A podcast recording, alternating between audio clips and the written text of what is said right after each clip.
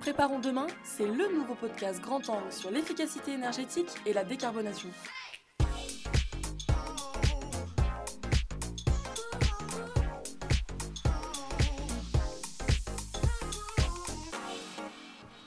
Bonjour à tous et bienvenue dans ce nouvel épisode de notre podcast Préparons demain. Face à l'urgence climatique, nous devons transformer en profondeur le fonctionnement de notre société. Sécheresse, canicule, tempêtes, incendies, comme le sixième rapport du GIEC nous le rappelle, nous devons drastiquement réduire nos émissions de gaz à effet de serre pour minimiser les effets du réchauffement climatique. Notre dépendance aux énergies fossiles est si importante qu'il est en effet impossible d'envisager une décarbonation de notre société dans le délai imparti. Il faudra ainsi réduire et transformer durablement notre consommation d'énergie. Dans le défi que représente la transition écologique, les territoires tiennent un rôle majeur et ils devront, eux aussi, anticiper et s'adapter pour aller vers plus de résilience. Qu'entend-on par résilience des territoires? Quel est le constat actuel au sein des collectivités? Et pourquoi s'inscrire dans une démarche de résilience? Nous répondons à toutes ces questions grâce à l'intervention de Laurent Delquerou et Corentin Rillet du Shift Project qui viennent nous parler de leur dernière publication intitulée Climat et crise, comment transformer nos territoires. Bonjour Laurent et bonjour Quentin et merci beaucoup d'avoir accepté notre invitation. Bonjour. Bonjour.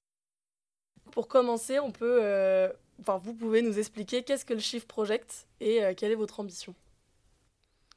Alors, le Shift Project est une, association, loi du 1901, qui se présente comme un, laboratoire d'idées consacré à la transition énergétique, consacré en particulier à la sortie des énergies fossiles. Nous mettons en avant euh, ce que nous appelons la, double contrainte carbone, c'est-à-dire l'urgence à sortir des énergies fossiles à la fois pour euh, des raisons climatiques que vous avez rappelées, euh, mais aussi euh, pour la deuxième bonne raison que c'est une énergie euh, basée sur une ressource finie, épuisable, qui finira par manquer et qui, d'ailleurs, dans ton programme, qu'elle finira dans la décennie 2030 pour ce qui concerne du pétrole par, par manquer en, en Europe. Très bien. Et pour ça, vous, vous menez quel type d'action? Ben Nous produisons des publications, des ouvrages avec des messages euh, solides et, documentés, d'une part, et puis nous menons des actions de communication euh, pour mettre en débat, pour faire en sorte que nos messages, nos publications euh, soient au cœur des débats sur, sur cette transition énergétique. Et donc les ouvrages dont vous parlez, à qui ils s'adressent? Alors, les ouvrages dont, que l'on produit s'adressent à toute une série de publics. Hein. Notamment les décideurs économiques. Ça fait partie des cibles historiques euh, du, Shift Project, mais ça peut être aussi les, responsables de politique publique euh, au niveau national, euh, au niveau local, jusqu'aux responsables associatifs ou aux citoyens qui souhaitent jouer un rôle de, portage, de, relais de, tous ces messages dans, son entourage professionnel ou personnel. Très bien. Et donc vous faites euh, tous les deux parties du programme consacré à la résilience des territoires. Et euh, donc vous venez de sortir, comme je l'ai dit dans l'introduction, une publication euh, qui s'intitule Climat crise, comment transformer nos territoires. Pourquoi avoir décidé de lancer un projet sur cette thématique? Bah, les territoires, c'est finalement euh, un peu la vie concrète, c'est-à-dire qu'on s'intéresse aux effets du dérèglement climatique ou qu'on s'intéresse aux politiques qui vont être menées partout en France. Euh, celles-ci vont toutes finir par se matérialiser concrètement dans la vie des gens à travers les politiques territoriales, à travers ce qui se passe sur l'ensemble des territoires français. Sur l'enjeu de ces solutions à mettre en œuvre, le Shift Project a déjà beaucoup travaillé au niveau national sur des politiques macroéconomiques, sur les différents secteurs de l'économie française, entre autres à travers son plan de transformation de l'économie française. Et donc pour nous, il y avait déjà un enjeu à territorialiser un peu ces enjeux, à être capable de différencier euh, les solutions à mettre en œuvre selon les types de territoires. Parce que bien évidemment, ils ne se ressemblent pas, ils n'ont pas les mêmes enjeux. Et il y avait un deuxième point, c'est que si on veut réellement pouvoir traiter euh, des effets des dérèglements climatiques, donc des politiques d'adaptation au changement climatique à mettre en œuvre, si on veut pouvoir traiter finement des conséquences potentielles des crises énergétiques, eh bien, il faut rentrer sur le concret de chacun des territoires et s'y intéresser dans le détail pour essayer de voir les politiques différenciées à mettre en œuvre sur ces territoires. donc, avant de rentrer dans, le vif du sujet, euh, qu'est-ce qu'on entend aujourd'hui par résilience et en quoi c'est un enjeu euh, quand on parle de transition écologique? La résilience, c'est la capacité quand on parle d'un territoire, hein, c'est la capacité pour celui-ci à faire face à des crises Et au-delà d'y faire face, c'est la capacité à se transformer, à utiliser ces crises comme des opportunités de changer pour durablement réduire les risques pour la population. Parce que c'est bien de ça dont on parle. Avec l'enjeu de résilience, ce qui est mis au cœur de la transition écologique, c'est pas simplement une contribution morale pour que la planète soit belle ou autre, c'est bien l'idée que ce qui est en jeu, c'est la sécurité et le bien-être des populations. Et en cela, euh, le discours sur la résilience, il renouvelle un petit peu le langage classique sur les enjeux de transition écologique parce qu'il permet de s'adresser aux élus, aux citoyens, aux acteurs économiques, avec l'enjeu ultra consensuel et quelque part euh, apartisan qu'est celui de la sécurité et du bien-être des populations. Et pour nous, il est fondamental. Parce que ce qu'il faut bien comprendre, c'est qu'on a pu le constater ces dernières années, euh, les crises se multiplient entre le Covid, entre la crise énergétique, la guerre en Ukraine, on en a eu pêle-mêle, et il n'y a aucune chance pour que les choses s'arrangent dans les années à venir, dans un contexte de dérèglement climatique qui s'aggrave, dans un contexte aussi où le climat géopolitique risque de s'aggraver. Donc il va falloir être capable de continuer à faire des efforts et à se transformer en dépit de ces crises. Car si on est tout le temps dans la gestion de crise et qu'on n'est pas capable de garder le cap, on finira inéluctablement par aggraver la situation en continuant d'émettre des, gaz à effet de serre, en aggravant le changement climatique en, en finalement étant incapable de gérer les crises qui surviendront. Et un deuxième enjeu, c'est que la transition écologique, euh, on la vend comme quelque chose de formidable et elle a plein de vertus, pour le, pour le bien-être des citoyens, euh, pour éviter des catastrophes plus graves, mais il faut bien comprendre que cette transition écologique qu'on appelle de nos voeux, elle est elle-même déstabilisante. Ça veut dire des pans entiers de notre économie qui vont devoir se transformer. Ça veut dire des pertes d'emplois. Ça veut dire euh, des territoires entiers à refaçonner autour de nouvelles pratiques ça sera déstabilisant. Et si les territoires ne sont pas capables d'anticiper ces risques liés à la transition, eh bien, ils risquent de s'aliéner des pans entiers de la population qui pourront refuser cette transition. Faire preuve de résilience, c'est donc faire preuve de résilience à la fois à tous ces chocs énergétiques, climatiques et autres, mais aussi faire preuve de résilience à la transition écologique elle-même. Et donc, quel est le constat aujourd'hui que vous avez fait au sein des collectivités euh, vis-à-vis de leurs engagements environnementaux Alors, le premier constat qu'on peut faire, c'est déjà que énormément d'actions, d'initiatives sont menées un peu partout sur tous les territoires de France. Euh, et ces actions sont menées au nom de la transition écologique, euh, énergétique ou de, l'adaptation au changement climatique. Pour autant, ce foisonnement d'initiatives, souvent éparses, assez désordonnées, ne fait pas aujourd'hui système, ne fait pas impact. en matière d'adaptation au dérèglement climatique, la France est très très en retard et les territoires le sont également. En matière de transition énergétique, de transition écologique, de, réduction de gaz à effet de serre, c'est pareil. Euh, on accumule un, énorme retard et les objectifs même que se fixent les, territoires euh, sur le terrain euh, ne sont toujours pas à la hauteur des objectifs nationaux sur lesquels la France est engagée il y a seulement quelques années, en, 2015, au moment de, de l'accord de Paris. Donc des initiatives, de plus en plus d'initiatives, mais qui aujourd'hui euh, manquent de cohérence entre elles. Euh, on peut avoir une collectivité, un territoire qui agit dans une direction euh, sur une politique, par exemple sur une politique de, l'habitat ou de la mobilité, mais qui, dans sa politique de développement économique, est totalement orthogonale, fait absolument l'inverse de ce qu'elle promeut par ailleurs. Donc aujourd'hui, il y a des gros enjeux à la fois dans le niveau d'ambition, des collectivités et surtout dans la mise en cohérence, dans l'articulation euh, de, ces, de ces nouvelles politiques, de cette transformation des politiques pour qu'elles fassent impact et qu'elles répondent véritablement aux enjeux. Et donc Corentin en parlait tout à l'heure, vous avez euh, décliné ce rapport en, par catégorie de territoire. Est-ce que vous avez observé euh, des grosses disparités entre ces différentes catégories? Alors oui, les, pour être pertinent, euh, et pour pouvoir intéresser les, acteurs locaux, les décideurs locaux, à commencer par les élus, eh bien, il faut reconnaître les spécificités de leur territoire. Il est évident que si vous êtes un territoire euh, littoral, eh bien, euh, vous n'êtes pas touché de la même façon par certains aléas climatiques, comme les, tempêtes ou, la submersion, qu'un territoire de montagne ou qu'un territoire hyper urbain.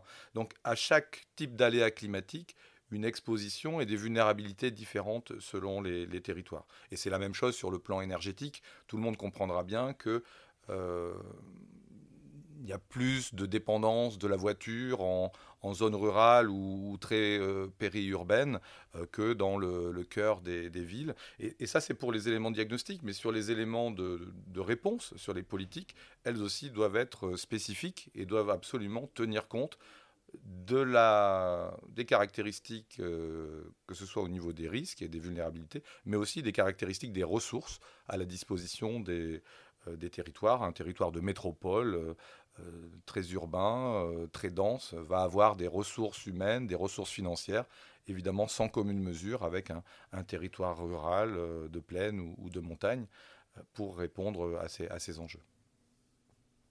Tout, à l'heure, on parlait de santé, de sécurité. Outre la contribution aux objectifs, quels sont aujourd'hui les bénéfices, que ce soit pour le territoire ou pour ses habitants, de s'inscrire dans cette démarche de résilience? Corentin l'a évoqué euh, tout à l'heure, euh, cette notion de résilience, elle permet vraiment euh, d'adresser les, préoccupations les plus locales. Elle leur permet d'abord et avant tout d'anticiper et de réduire les risques de demain. Mais avant même que les crises surgissent et que le territoire se révèle moins vulnérable ou mieux préparé à les affronter, euh, il y a toute une série d'initiatives euh, qui apportent des, co-bénéfices. L'exemple qu'on donne souvent, c'est qui est très actuel, aujourd'hui, on est en pleine crise énergétique. Euh, aujourd'hui, renforcer la rénovation des bâtiments, c'est lutter contre les passoires thermiques, c'est améliorer le bien-être des habitants, c'est améliorer leur, leur porte-monnaie, c'est euh, améliorer euh, l'écologie, euh, lutter contre le réchauffement climatique.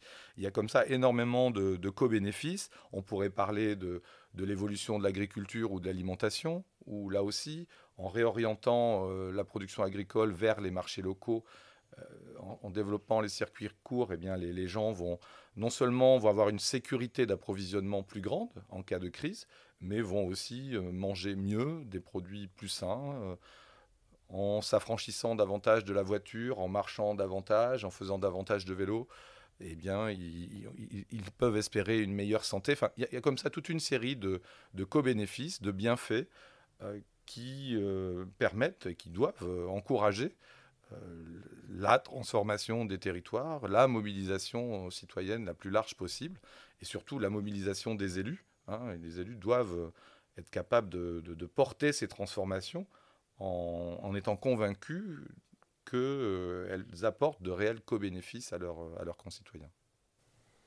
Et donc, euh, un peu plus concrètement, quels sont euh, aujourd'hui les domaines d'action sur lesquels les décideurs locaux peuvent agir?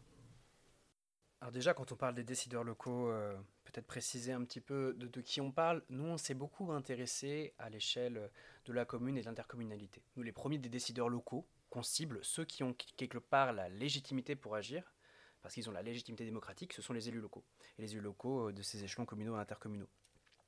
Euh, ils sont dans une situation qui est très intéressante pour deux raisons. La première, c'est qu'ils euh, sont proches de leurs habitants. On n'est pas sur des élus nationaux qu'on voit rarement, on est sur des personnes que les élus fréquentent et en qui ils ont relativement confiance. C'est ce que montrent d'ailleurs toutes les études d'opinion. Les élus de l'échelle communale intercommunale sont les plus plébiscités. Ils ont donc une position particulièrement avantageuse pour amorcer les transformations ou amorcer le dialogue. Euh, deuxième point qui est très intéressant avec ces élus locaux, c'est que contrairement à la segmentation en ministère, euh, ils ont à peu près tous les grands chantiers de la transformation entre les mains. Ils ont à la fois des politiques qui sont liées à l'aménagement du territoire à travers les plans locaux d'urbanisme, euh, à travers du coup les bâtiments, le logement, qui sont des grands secteurs de la transformation, mais aussi indirectement ou plus directement des choses liées à l'alimentation, euh, grands secteurs émetteurs de gaz à effet de serre qui peuvent aborder, que ce soit à travers leur rapport au foncier ou à travers encore la commande publique, en particulier pour tout ce qui est du registre de la restauration collective. Ils ont encore, euh, si on veut en aborder d'autres, la question des déplacements, à travers, euh, encore une fois, l'urbanisme, mais aussi à travers ces politiques de transport en commun, à travers la possibilité de faire jaillir de nouvelles infrastructures qui vont favoriser certaines politiques publiques locales comme ou certaines pratiques, comme le vélo. Et enfin, ils ont aussi un rôle à jouer, et en général, ce rôle, ils l'ont particulièrement au cœur en termes de développement économique. Et malheureusement, beaucoup aujourd'hui des politiques qui sont liées au développement économique font malheureusement l'impasse sur la transition écologique. Euh, c'est des politiques qui sont stratégiques pour les élus parce qu'il en dépend l'attractivité de leur territoire, il en dépend des ressources euh, financières pour le budget de la collectivité, il en dépend aussi leur capacité à attirer de nouveaux habitants grâce à ces emplois et à développer de nouvelles activités.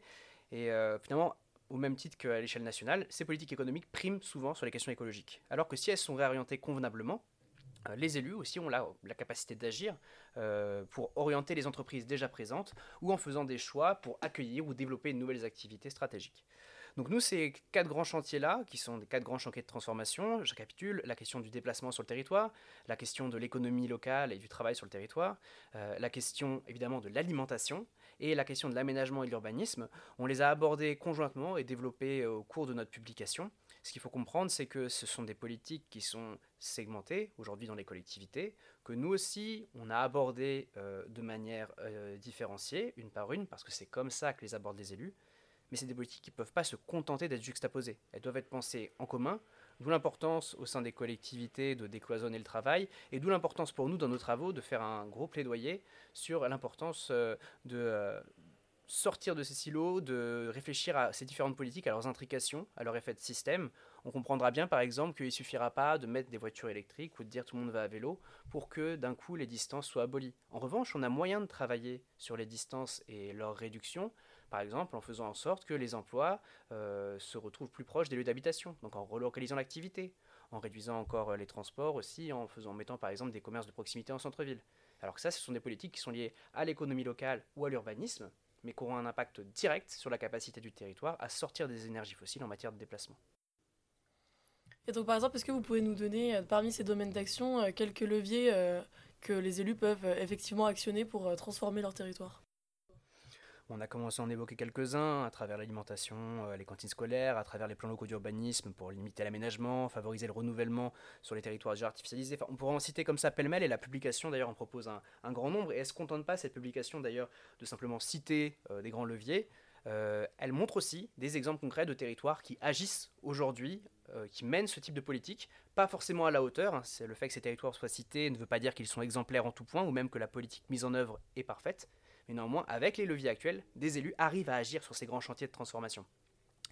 En revanche, il y a des choses qui s'appliquent aussi à tous les territoires et qu'on pourrait citer un peu comme grands exemples, euh, plutôt que rentrer dans des politiques précises. Euh, il y a une des priorités aujourd'hui sur tous les territoires, c'est d'arrêter de mal faire, d'arrêter euh, d'aggraver la situation, de renforcer les vulnérabilités de son territoire à travers des politiques qui en réalité sont complètement obsolètes, on le sait déjà. Par exemple, je sais pas, un nouveau contournement routier ou de nouvelles routes dans un monde où on nous dit il faudra qu'il y ait moins de voitures en 2050, ça n'a pas de sens, même si aujourd'hui on le fait en vertu d'une très bonne cause qui peut être par exemple la réduction des embouteillages ou l'amélioration de la pollution de l'air. Quelle cohérence dans un monde où les voitures en 2050 seront électrifiées et où il y aura moins de circulation? Autant de questions à se poser. Euh, un autre sujet sur l'aggravation des vulnérabilités, construire en des zones qui sont déjà à risque, des zones inondables, des zones soumises à la submersion. Donc là, autant de, sujets où on peut arrêter dès aujourd'hui. Et un deuxième point peut-être qui s'applique aussi à tous les élus, à toutes les collectivités, finalement à tout le monde, euh, c'est se former c'est continuer d'apprendre sur ces enjeux-là, parce qu'aujourd'hui, il y a beaucoup de gens qui sont de très bonne volonté, mais parce qu'ils n'ont pas appréhendé le sujet dans sa complexité, parce qu'ils ne sont pas appropriés cette grammaire nouvelle euh, de la transition écologique, font malheureusement des choix qui sont délétères pour leur territoire en pensant bien faire. Merci beaucoup. Euh, donc on l'a mentionné, vous avez publié plusieurs ressources dans le cadre de ce programme, et euh, notamment le nouvel ouvrage qui marque le lancement d'une campagne d'interpellation des élus. Est-ce que vous pouvez nous dire un peu ce qui compose ce kit de campagne? Oui, alors il s'agit effectivement d'un kit de campagne dont la publication euh, complète est, la pierre angulaire, mais euh, dans ce kit de campagne, on va trouver également six cahiers posters qui correspondent aux six types de territoires que nous avons euh, travaillés, que nous avons étudiés. Hein. je les rappelle, c'est ville, campagne, territoire de montagne, territoire littoraux, la situation particulière des métropoles et enfin, euh, sixième mais pas des moindres territoires, les territoires d'outre-mer. Donc euh, six cahiers posters euh, sur chacun de ces territoires et également un troisième outil qui je pense intéressera beaucoup vos auditeurs. C'est une plateforme, une plateforme d'autodiagnostic des vulnérabilités de son territoire. Donc tout un chacun pourra enregistrer le nom de sa commune et euh, vous trouverez un portrait des principales vulnérabilités de votre commune ou de votre intercommunalité sur une dizaine d'indicateurs liés à l'énergie. Et dans un second temps, euh, cette plateforme sera enrichie d'indicateurs relatifs à l'adaptation au dérèglement climatique. Donc je récapitule, trois, outils principaux, la publication complète de 200 pages, les six cahiers euh, posters et la plateforme web euh, d'autodiagnostic euh, des vulnérabilités énergie de, son territoire. Donc avec la publication de ce kit, euh, quel est l'objectif ou les objectifs? Eh bien les objectifs de ce kit, c'est de nourrir une campagne. Hein. Qui dit campagne dit euh, euh, acteur de, cette campagne. Donc ça, ça peut être des élus, mais ça peut être des agents territoriaux, ça peut être des, simples citoyens qui vont utiliser les, contenus, les messages de ces différents outils pour les adresser à leurs élus locaux de proximité.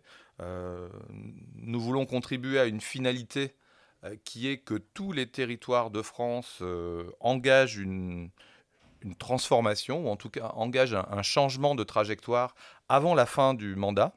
Hein, et c'est très important de ne pas perdre de temps et d'engager dès maintenant ce virage que constitue la, transition écologique sur, sur les territoires. Donc, ce kit euh, de mobilisation va permettre à des élus déjà convaincus de d'échanger avec leurs collègues, euh, des agents territoriaux, d'animer de, des débats euh, au sein de, la collectivité, ou des acteurs économiques, des acteurs associatifs, de, je l'espère, de, parler à l'oreille des élus, voire même de, de s'appliquer un certain nombre des recommandations, des transformations qui sont suggérées à leur, à leur propre organisation. Et cela, nous le faisons avec évidemment le shift et l'ensemble des, euh, des shifters, c'est-à-dire les, les, personnes bénévoles qui, soutiennent le shift, mais nous le faisons aussi avec euh, toute une série de, partenaires, notamment d'associations, de collectivités et d'élus locaux qui ont travaillé avec nous à la production de, ces, de ce kit et qui, euh, nous en sommes sûrs, participeront beaucoup à la diffusion, au portage de cette campagne de mobilisation. Très bien, vous l'avez peut-être déjà un peu abordé, mais euh, vous, venez de publier donc l'ouvrage de 200 pages. Euh, quel est euh, un peu l'agenda des prochaines actions à venir dans le cadre de cette, de cette campagne? Alors nous venons de, nous avons effectivement sorti l'ouvrage principal. Nous avons sorti un webinaire qui est disponible pour présenter cet ouvrage. Et maintenant, pour aller un petit peu plus dans le détail et dans le concret, des spécificités et des transformations de chacun euh, des territoires étudiés, nous avons prévu six webinaires dans les prochaines semaines, là, à partir de début novembre. Euh, six webinaires qui vont chacun approfondir euh, la situation dans les villes, la transformation des territoires urbains, des territoires ruraux et de chacun des quatre autres types de, de territoires. un des points d'orgue de la campagne, ça sera euh, le 22, 23, 24 novembre, euh, le congrès des maires et le salon des, collectivités territoriales qui, se tient euh, à Paris. Là, nous interviendrons beaucoup tout au long de, cet événement.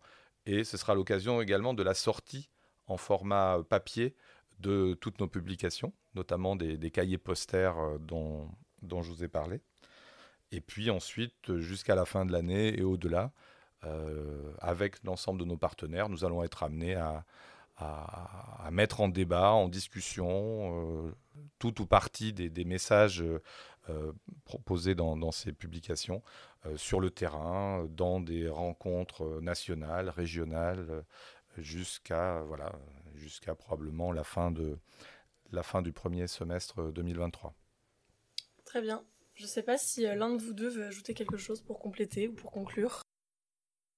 Eh bien, le message, peut-être, euh, pour terminer, ce serait de dire qu'être élu aujourd'hui ou être un acteur, un décideur euh, territorial aujourd'hui, euh, c'est certes faire face à des enjeux, des défis assez, assez incroyables, hein, des, des, crises à répétition qu'il va falloir gérer dans les, dans les années à venir, mais c'est aussi être en situation euh, de faire prendre un virage et de transformer véritablement son territoire, son organisation sur le territoire euh, pour euh, la sécurité et le bien-être de, ses habitants. Aujourd'hui, les, élus, les décideurs locaux ont l'opportunité d'être de véritables héros de la transformation et de la transition écologique sur leur territoire. il suffit qu'ils en soient convaincus convaincus de la nécessité, mais aussi convaincus de leur capacité à agir, et c'est en tout cas l'objet de tous les travaux du Shift Project sur ce sujet. Je vais rebondir euh, sur les propos de, Laurent. Je pense qu'il y a très peu d'élus euh, qui, dans leur histoire, les ancêtres de notre pays ont été confrontés à un challenge aussi incroyable que celui qu'ils ont face à eux aujourd'hui. Et pour ces temps particuliers, on a besoin d'élus nouveaux. Ce qu'on cherche aujourd'hui, ce n'est pas des bons gestionnaires, c'est des personnes qui sont capables de mener des transformations. Euh, ça peut être galvanisant, ça peut faire peur, mais ce que certains ont l'a montré, c'est qu'ils ont la capacité de le faire. Et peut-être la première chose à faire pour ces enjeux, euh, pour se montrer à la hauteur du défi auquel on est confronté aujourd'hui, c'est de se montrer sérieux vis-à-vis euh, du sujet. On l'a dit, ce qui est en jeu, euh, c'est pas simplement euh, la couleur de la chaussée ou, euh, ce que pense Madame Michu de, celle-ci. c'est la sécurité des populations. C'est l'avenir de l'humanité de notre pays. donc, à minima, être capable de parler franchement des sujets à ses concitoyens. Les élus sont confrontés au quotidien, à travers leur dialogue avec d'autres élus, à travers leur dialogue avec les acteurs du territoire, à travers ceux avec de simples citoyens, à ces personnes. Et en tant qu'acteurs responsables, en tant qu'acteurs respectés, ils ont la capacité à contribuer au changement général de mentalité. Les élus nous disent souvent Ah ouais, mais je suis isolé, c'est compliqué. Bah, qu'ils embrassent déjà clairement les sujets, qu'ils apprennent à les comprendre et qu'ils en parlent dans les bons termes et de manière sérieuse, euh, ça contribuera énormément à cette transformation. Oui, j'ajouterais un dernier mot c'est que certains élus euh, ont bien compris tout ça. Et on peut que souhaiter évidemment qu'ils soient de plus en plus nombreux et, des élus qui, parleront, qui parleraient franchement à leurs concitoyens qui porterait comme ça un message de, lucidité, de vérité, mais aussi un message de mobilisation pour inventer collectivement un nouveau projet de territoire, eh bien ça, ce serait un formidable projet politique euh, avant les prochaines élections municipales de 2026, et pour ceux qui le souhaiteraient, probablement euh, un sérieux atout pour euh, poursuivre leur mandat communal. Donc j'invite les, élus qui nous écoutent à, réfléchir à ça. Aujourd'hui, il y a une quête de sens, il y a, un besoin d'être euh, invité euh, vers un, nouveau cap, euh, une nouvelle vision du territoire. Et les élus actuels, sur ce mandat-là, ont encore un peu plus de trois ans pour faire ce virage, ce changement de trajectoire et pourquoi pas se présenter à nouveau aux élections fort de ce, de ce bilan. Très bien. Eh bien, j'ai plus qu'à vous remercier. Merci beaucoup à tous les deux d'avoir accepté de, prendre la parole. Merci Dorine. Merci beaucoup. Nous l'avons compris, rendre chaque territoire résilient doit devenir un objectif euh, prioritaire pour les responsables politiques locaux. Euh, pour lutter contre les effets du réchauffement climatique, l'effort doit être collectif et les élus de tous les territoires doivent se mobiliser pour devenir euh, acteurs de cette transformation à travers leur programme Stratégie de résilience des territoires et la publication euh, du récent rapport, le Chiffre Project leur propose une boîte à outils pour les accompagner dans leur réflexion et les aider à passer à l'action. L'objectif, construire avec eux les territoires résilients de demain. Vous pouvez retrouver le rapport complet et le kit de sensibilisation dont on a parlé dans les ressources de ce podcast. Merci à vous de nous avoir écoutés et on se retrouve très bientôt pour un nouvel épisode de Préparons demain.